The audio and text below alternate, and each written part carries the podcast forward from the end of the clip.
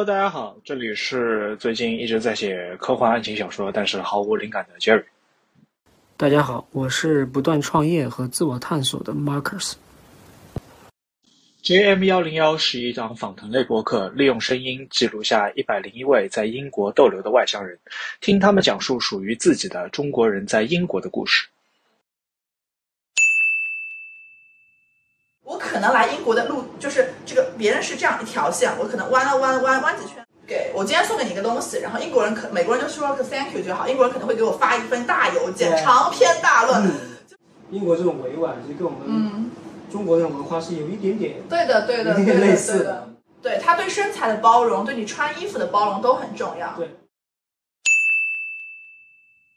啊，他说：“你有没有意识到，你来英国之后你是少数族裔？白人的角度，他很多时候是这样在思考这个问题的，因为他根本就没有考虑到什么是真正的你为少数族裔做过事情，就是因为你自己本身不是少数族裔的时候，其实你是很难感同身受的。说的很对，对因为你没有深受，你是感同不了。，Asian 这个词也很好，我们在英国说 Asian 的时候，更多的指的是印巴裔的这些南亚裔。突然就让我意识到了，当我们中国人在听人家外国人说中文的时候，我们也会说你说的很好。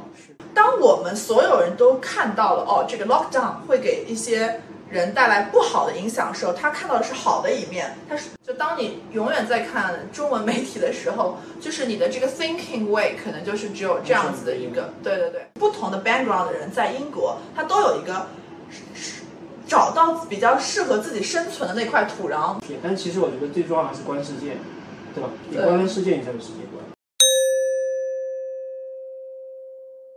Hello，大家好，我是 Jerry。然后今天我们邀请到了 零零一号嘉宾，来自伦敦的顾媛媛同学。不是 Chris 吗？欢迎 Chris，欢迎 Chris。真正的零零一号嘉宾。我有点压力、零零一号嘉哦，宾我有点压力，我有点压力。介绍一下自己。呃，大家好，我是 Chris，然后来英国将近四年，目前总是在处于一种无业游民状态的焦虑中，然后努力想要赚钱，但发现赚钱好难。对，同感，因为我来是来英国三年吧，快三年，二零二零年疫情前来了。对对对然，后呢，也是跟你一样，努力在想办法做各种生意，但是，确实我觉得对一个新来的华人来讲，没有那么容易能够，毕竟不同的文化、不同的国家、不同的商业环境，对吧？特别难。所以我想问，呃，Chris，你是怎么选择来到这里的？或者说你是跟英国的 connection 从哪里开始，什么时候开始建立起来？我是初中毕业的时候，我爸送我去学了雅思。正常的逻辑就高中来英国怎么怎么样，对。但是实际上家贫啊、呃当然主要还有一个原因就是当时也比较小，就父母也会有担忧所以就是在这个情况下，后来去英国读书就是想要成为一个小种子在你心里，但实际上呢，你应该说呃会，自自从他种了一个种子在心里之后，你还是会。通过各种途径去关注到那些讯息，你还是会留意到他。呃，在这种契机下，到之后，我哪怕哎呀，就是在国内继续读书也好，但是你还是会有憧憬，说，哎，我一定要以后出去读的书这样子。没错，可能你开始就有一个，你开始关注英国这个，是爸爸的一个朋友的，就是就是爸爸朋友的儿子是一个哥哥，那个哥哥那个暑假一直在学雅思，我我看到出来一个陪读吗，你知道吗？就是哥哥太努力了，然后我就陪读，每天我也背单词，然后那一刻就觉得哇，其实就是好像说学英语它是会给你带来很多 confident 和快乐的一件事情，对，所以在这个过程中，你默其实本身你在接受它的潜意识，在接受它的文化，呃，然后你也在接受这个怎么说，就是你要去了解他们的这个情绪，只是可能有时候你真的不知道。对但是当你学那些东西，比如说像我，我们虽然很早就学英语了，但是你很多那些单词，其实你比如说说这个 semi-detached 啥意思？呃，没见过，对国内没有的东西。对，semi 的 touch。对，就是你来这里一看，哦，原来是这么回事。马老师现在在投资房产。暴露了都。对对对对，所以这些我觉得确实是你从语言它背后带有它本来的文化，还有它自己的一些、一些我们国内没有的东西，是的是的会觉得你激发你的好奇心，知道是个什么东西。对，其实就是每个人可能来英国的，就是经历都不一样。就是每个人像 Chris，他来英国是因为雅思在他心里面种了一个小小的种子。对，像我来英国，其实就源于一个小小的叛逆的冲动，就是当初我爸问我你要不要来英国啊，或者说你是愿意去到，就是按部就班的按照以前家里面的规划一步步的读书学习。作为家里面可能会有很多给你很多规划，而你又没有真正的想着说自己要尝试的去做什么的时候，我是不会想着，哎，我为什么要去做这个选择，做那个选择？当选择摆在面前的时候，你只要听就可以了。是，但是当我二十岁生日的时候，我爸突然问了我这个问题：你要不要在以前原有的基础上，再给你加一个选择，去出国留学？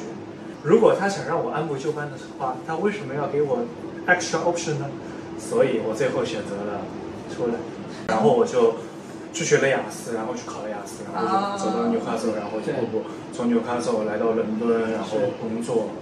所以 Chris 是跟那个 Jerry 一样，也是其实是顺理成章的，毕业之后就没有没没有那么我的人生没有他那么顺。哦天哪！就是我在国内读了读了书，后面又毕业了之后，呃，我有在一个国企上了一阵子班，工作了。对，然后那个工作其实当时的我并不是那么想要去做，但是我觉得，呃，在今天的我看来，它其实也是一个蛮好的选择。然后我后来有环游世界啊什么的。感谢爸爸妈妈。是，我觉得就是我一直会有对世界充满好奇心。然后呢，在这个过程中，我可能来英国的路就是这个，别人是这样一条线，我可能弯了弯弯弯几圈。我想，哎，因为你看世界多的时候，其实你并没有那么想要去一个，就是比如说你开始种的小目标是这里，但你去看别的地方之后，你会发现哦，别的地方也有吸引你的东西。对，它每一个国家都有自己的适合你生活的利弊，在这个过程中。就是嗯，你好像小目标一直在转，一直在变，然后同时呢，也会去做一些自己以前没有尝试过的事情。所以在我毕业很长一段时间里面，我一直在尝试探索我到底要什么这个过程。嗯，我觉得就是很多时候，就像人家说，他年轻的时候，如果是一个小呃沙弥，他三岁，比如说他去这个僧那个当当对去当去寺庙了。然后他作为一个僧侣，他可能十八岁的时候会有那种被诱惑的可能性，就是可能没有那么六根清净。但是如果说当这个人就是中年啊，天哪，不要不要这样形容自己。但中年的时候，他如果出家，他可能想通了很多事情。那在这个过程中，他知道自己要什么，目标也很明确。所以我就是类似于这样的一个旅程来了英国。嗯，当然中间也是有一些呃我。爸在 push 我的因素，他也会觉得说，呃，你的旅行也差不多了吧，也不要再这么花钱了。爸爸觉得你该什么该什么了。对对对对对，就是虽然的这个享受独生子女的红利，但是偶尔也是要，嗯，就是旅行一下，就是义务嘛。所以 Chris，你其实做了很多对比，你其实周游了很多国家，对吧？对对。你也做了很多那种，相当于是你也说你是一个非常能够。列出来，你详细去对比。对对，我我记得有一阵子，我当时想过要去美国读研究生。所以其实你还对比了英国，呃，美国跟英国的。对对对对。是到底是什么原因？你现在去总结的话，你觉得是什么原因会让你选择最终在在英国来生活？呃，我觉得英国的人的那种疏离和得体是我很喜欢，就是那种虚伪的、做作的、客套和疏离，我觉得是。啊，就我就很喜欢这种大家有一点一点距离，这种 keep distance 这种感觉。上海人难道不是吗？上海人从来都不关心自己家的亲戚。对啊，就是就 就是就是要就是有一一点，大家有一点距离感，我觉得才比较好。就是可能美国人其实也会有保持距离感，但是我觉得有些时候美国人讲话太过于直白了，我不太喜欢这种感觉。我其实就喜欢英国人的这种阴阳怪气。不是阴阳怪气，我觉得更多的就是那种嗯。就是比如说你送给我今天送给你一个东西，然后英国人可美国人就说个 thank you 就好，英国人可能会给我发一份大邮件，长篇大论，就是有种你会被感动到，但是你自己也会不由自主。其实其实你可能自己本身也是这样的人，你也会这样去做，就是想要去表达，呃，有很强的强的表表达欲，但是你不会那么主动直接，但是你又会会很委婉的让别人感受得到。对，有种润物细无声的感觉，我觉得。你有没有觉得这种？就我也有这种感受啊，就是说，英国这种委婉，其实跟我们中国那种文化是有一点点对的，对的，有点对，类似的对是我们可能很容易是说认可他，觉得哎，这个我们就应该有这种礼貌，对对对，对，英国人他有一种。怎么说，就是太过于，有时候我会觉得他太过于有仪式感。我看到过有一个经典的笑话，什么笑话？就是当一个人英国人落水的时候，对吧？啊，他叫这本书里面有本书里 help 没有用的，对他一定要说 excuse me sir，could you please，说一大堆，如果对，有一个绅士，他会扔一个游泳圈下去。嗯，就其实我觉得英国人他的礼貌，他可能就是怎么说，经过了长时间的教育之后，已经在他骨子里面。自动的养成的这种这样一种习惯，并不是说英国人他天生如此，而是教育让他们变得至少在表面上可以得体的。你说的大家嗯对我来说，我觉得比较感触一点，就是说我刚来英国的时候，嗯是我对这个国家没什么认知。但你早上起来去去散步，你就会遇到陌生人跟你说 “Hi, hello, 嗯 morning”，嗯那你知道，其实在国内不太常见对对对陌生人跟我说话，那别的国家也有，不止英国。我知道，就是说对对我来说，我对英国的初印象，对对对，是是不太一样的一个点，就嗯是说他确实好像是那种礼貌是是在骨子里面的。虽然说你知道他也不是说真的跟你什么是的，认识你怎么样只是说礼。貌的问问候你。对对对对对。但你你来英国以后，你觉得有什么特别你不喜欢的？特别不喜欢、特别不习惯的、讨厌的地方？嗯，或者说你很难融入的地方？我觉得很多时候有确实是过于政治正确。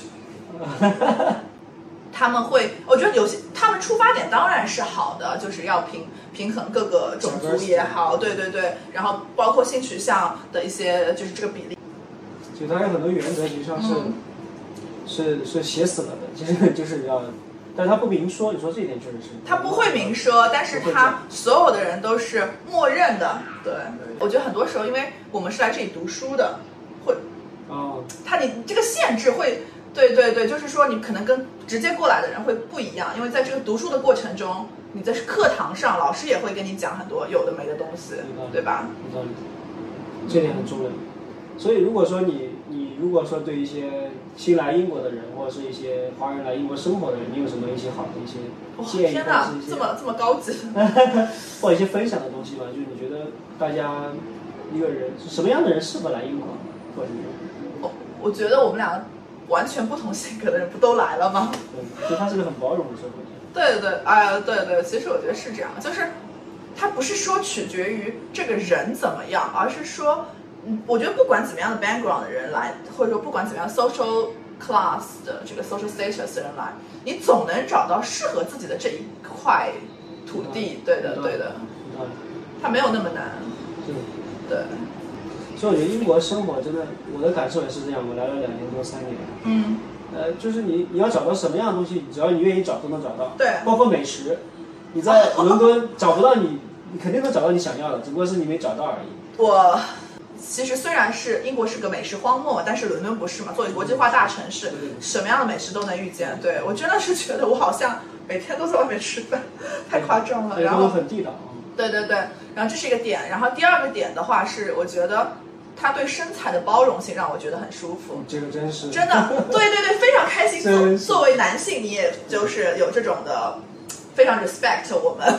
对，对，因为我觉得很多时候，嗯、就是很多东亚裔的女性会觉得在英国可能会比。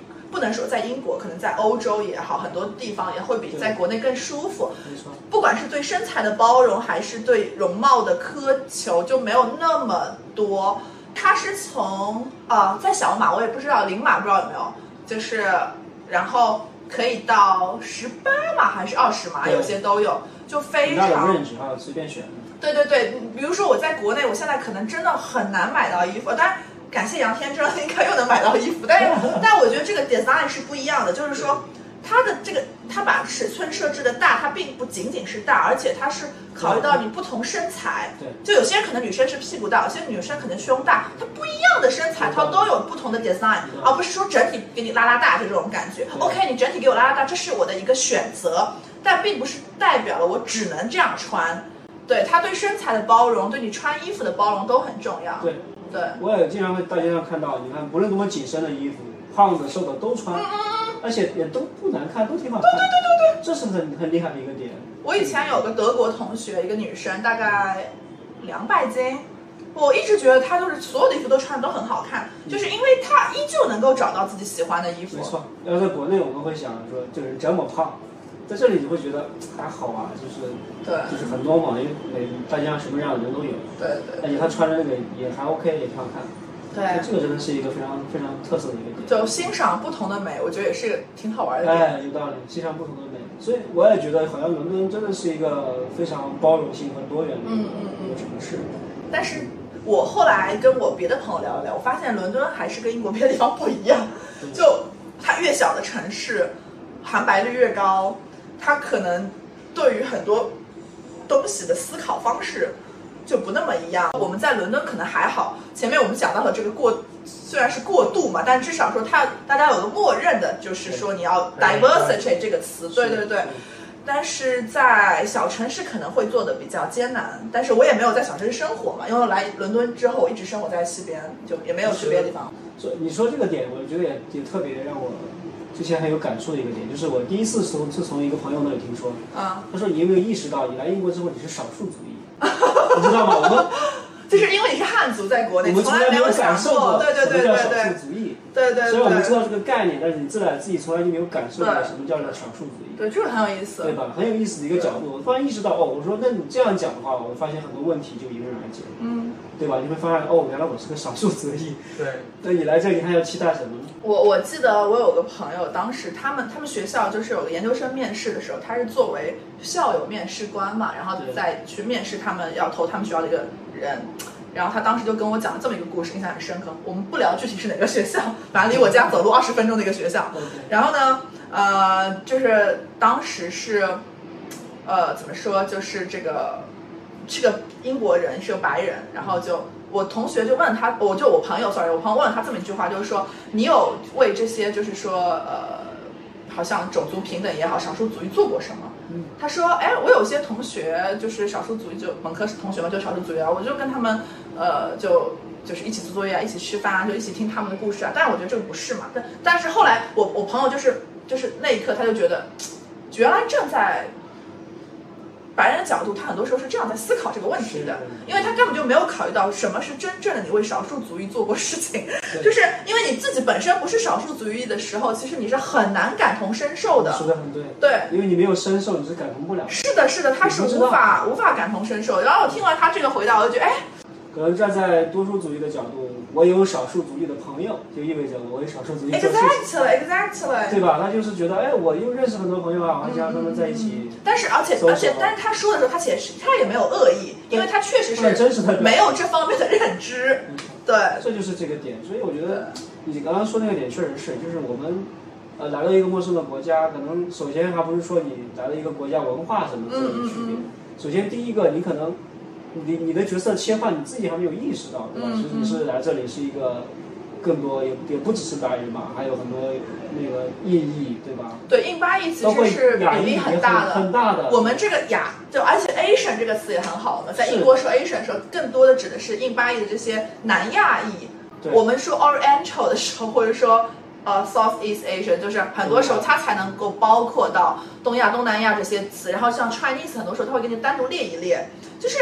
嗯，所以当很多时候大家说 Asian 的时候，比如说，我记得以前有朋友跟我说，我们去吃点 Asian food，然后在想什么是 Asian food，最后我们吃的是印度菜，就就其实啊，其实，在他们眼里，就是已经对印度菜这个包容性，就是印度菜也算他们的国菜了，对呀，比例太高了，然后很地道的印度菜在很好吃，对对对，但是你会发现哦，原来大家的思考方式很多时候真的不一样，对。真的是你，你这个怎么说呢？你的你的，呃，角色切换之后，你会发现很多思考方式你要全部调整过来。是的，嗯，全部调整过来。其实当我来的时候，其实我，呃，很多中国人他会有一种习惯，或者说在这里留学生活的人，他们不太愿意跟主流民族打，或者说原生民族打交道，他们更愿意在自己的小圈子里面玩。比如说中国人更希望跟能说中文的人玩。从某种意义上，我们。当当我们在学生时代的时候，我们只是意识不太到自己是少数裔的，因为比如说读商科的人，可能这种感受就更深了。整个教室里面都没有几个不讲不说中文的人。嗯，但是当我开始工作的时候，嗯整个公司里面就只有我一个中国人。哦真的吗对，Until now，对，since 对。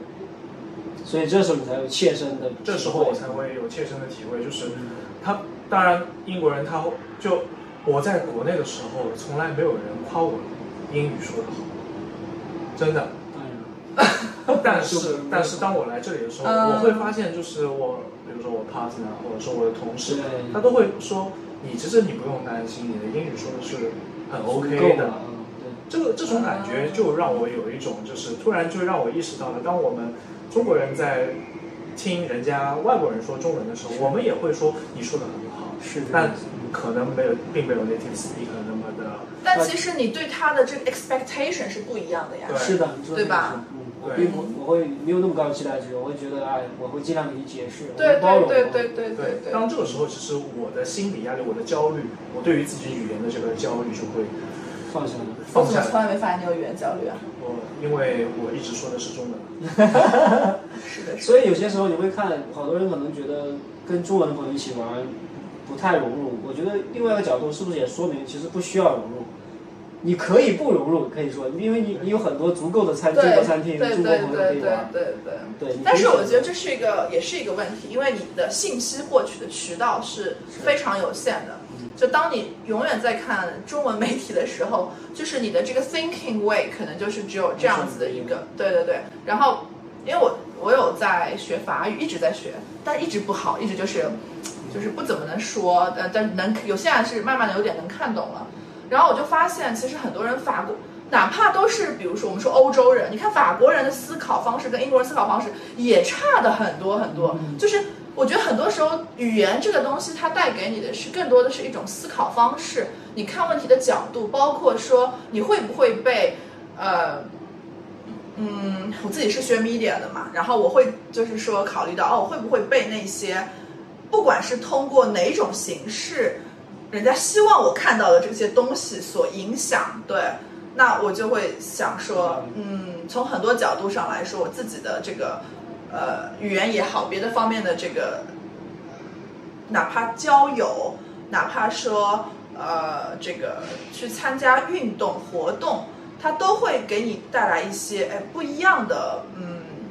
不不仅仅是融入，我觉得很多时候是一种不一样的这个生活方式和思考方式。对，对，对，因为就比如说我们公司其实也是一样，我们公司差不多十五个人，嗯，然后可能有来自十二个不同国家的人，十二个不同，十二个不同的 这个，不愧是 VC 呀，那我们在那个，就是因为大家都知道英国公司它有一个非常优良的传统，就是礼拜五它下午它是不会上班的，啊会去酒吧对尝试聊天。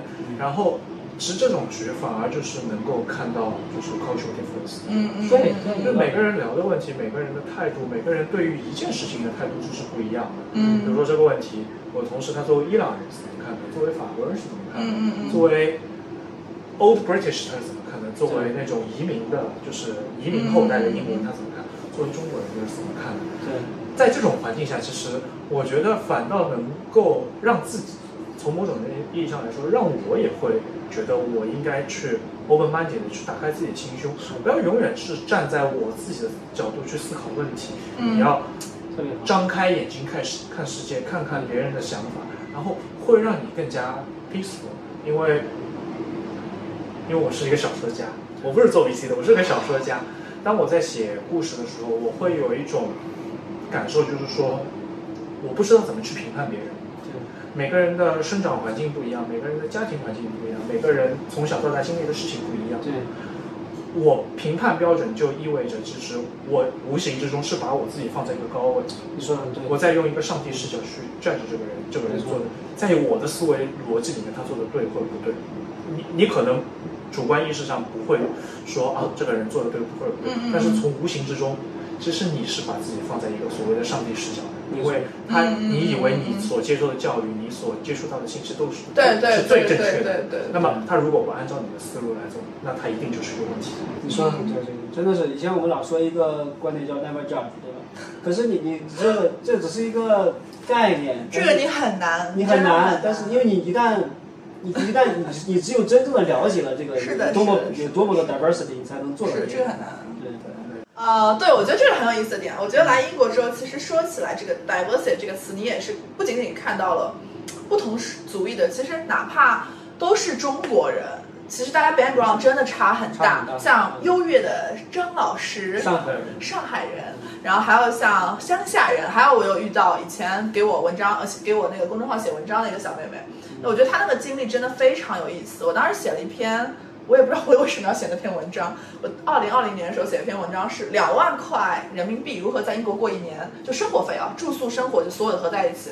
然后里面提到了就住宿生活，哎，对你听我讲吧，就是我里面提到了，就是说那个有一个网站叫 HelpX，然后呢，H E L P 后面加个 X，它呢就是有点看到 like 换宿那种，哦，就是里面有一些人会发布，呃，比如说你是你们家在装修，你可能需要一个工人来帮助你，哦但你又给大家提供一些住所和吃的，怎么样？然后也有一些，比如说需要 nanny 的，然后还有一些需要农场的，呃，然后那个女生后来她就去农场做了。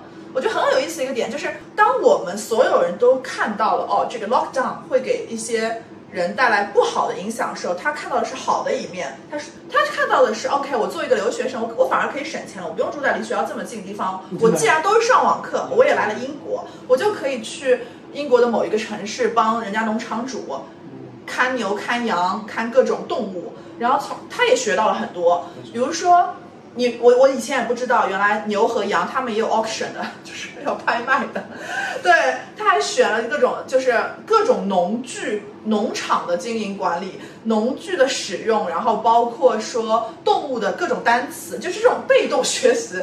其实，而且在这个过程中，他跟这个英国家庭住了就一年多吧。嗯，呃，对对对，然后当时可能没有一年多，就是从当时二月份开始住的，然后九月份学校有要求一定要来。住宿费的，其实。对对对，后面后面最近好像他又有他经常又有回去的这样子，所以哦就是基本上你想他吃喝住这些都不用花了嘛，他就是一天可能工作个几个小时。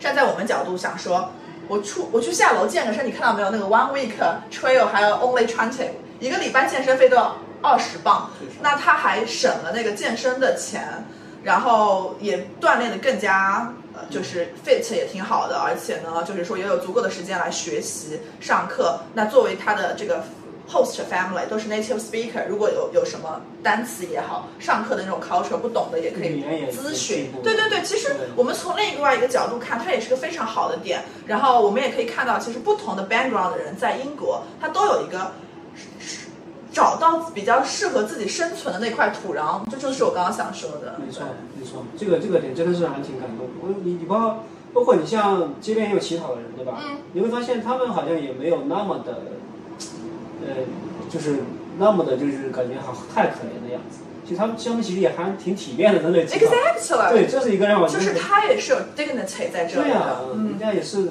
也没有说用那种都可怜的那种让人讨厌的感觉，也没有。没有因为这种人就要钱，要完就走，对吧？对也没有说多么的那种贪婪，没有。对就这是一个人非常不一样的地方。对对对。所以我觉得英国或者伦敦最少是吧，最少嗯伦敦是一个真的是非常一个多样化的城市。